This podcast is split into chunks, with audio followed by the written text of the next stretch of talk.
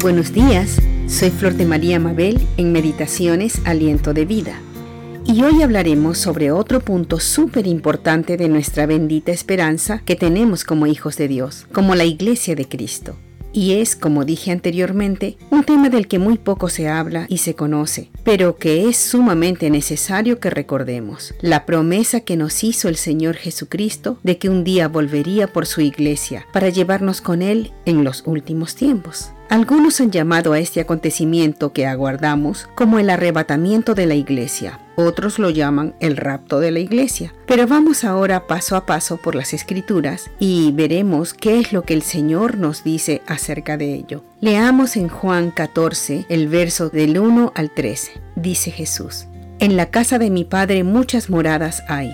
Si así no fuera, yo os lo hubiera dicho. Voy pues a preparar lugar para vosotros. Y si me fuere y os preparare lugar, vendré otra vez y os tomaré a mí mismo, para que donde yo estoy, vosotros también estéis. Y en el libro de Mateo, el capítulo 24, verso 30 y 31 dice, entonces aparecerá la señal del Hijo del Hombre en el cielo, y entonces lamentarán todas las tribus de la tierra, y verán al Hijo del Hombre viniendo en las nubes del cielo, con poder y gran gloria, y enviará sus ángeles con gran voz de trompeta, y juntarán a sus escogidos de los cuatro vientos, desde un extremo del cielo hasta el otro.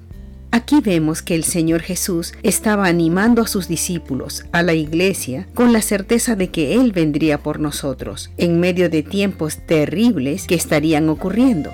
Jesús vendría y se llevaría a los suyos. En el libro de Primera de Tesalonicenses, capítulo 4, versos 16 y 17 leemos, porque el Señor mismo, con voz de mando, con voz de arcángel y con trompeta de Dios, descenderá del cielo y los muertos en Cristo resucitarán primero. Luego nosotros, los que vivimos, los que hayamos quedado, seremos arrebatados juntamente con ellos en las nubes para recibir al Señor en el aire, y así estaremos siempre con el Señor. Por tanto, alentaos los unos a los otros con estas palabras.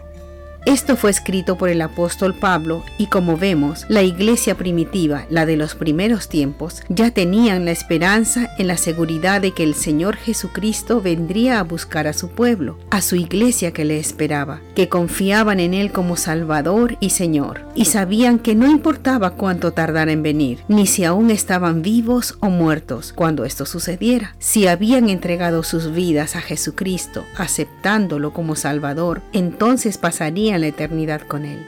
También en el libro de Primera de Corintios, capítulo 15, versos 51 y 52, el apóstol Pablo escribe, He aquí os digo un misterio, no todos dormiremos, pero todos seremos transformados en un momento, en un abrir y cerrar de ojos, a la final trompeta, porque se tocará la trompeta y los muertos serán resucitados incorruptibles y nosotros seremos transformados.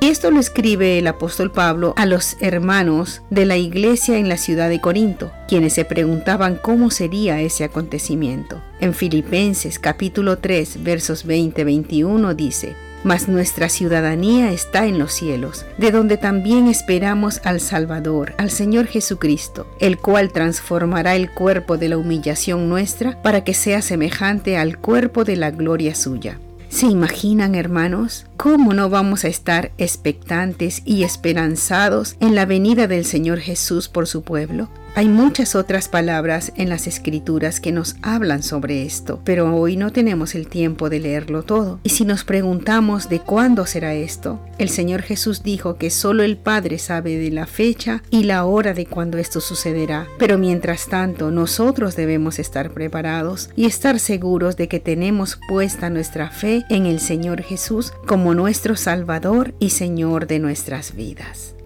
Hasta otro día.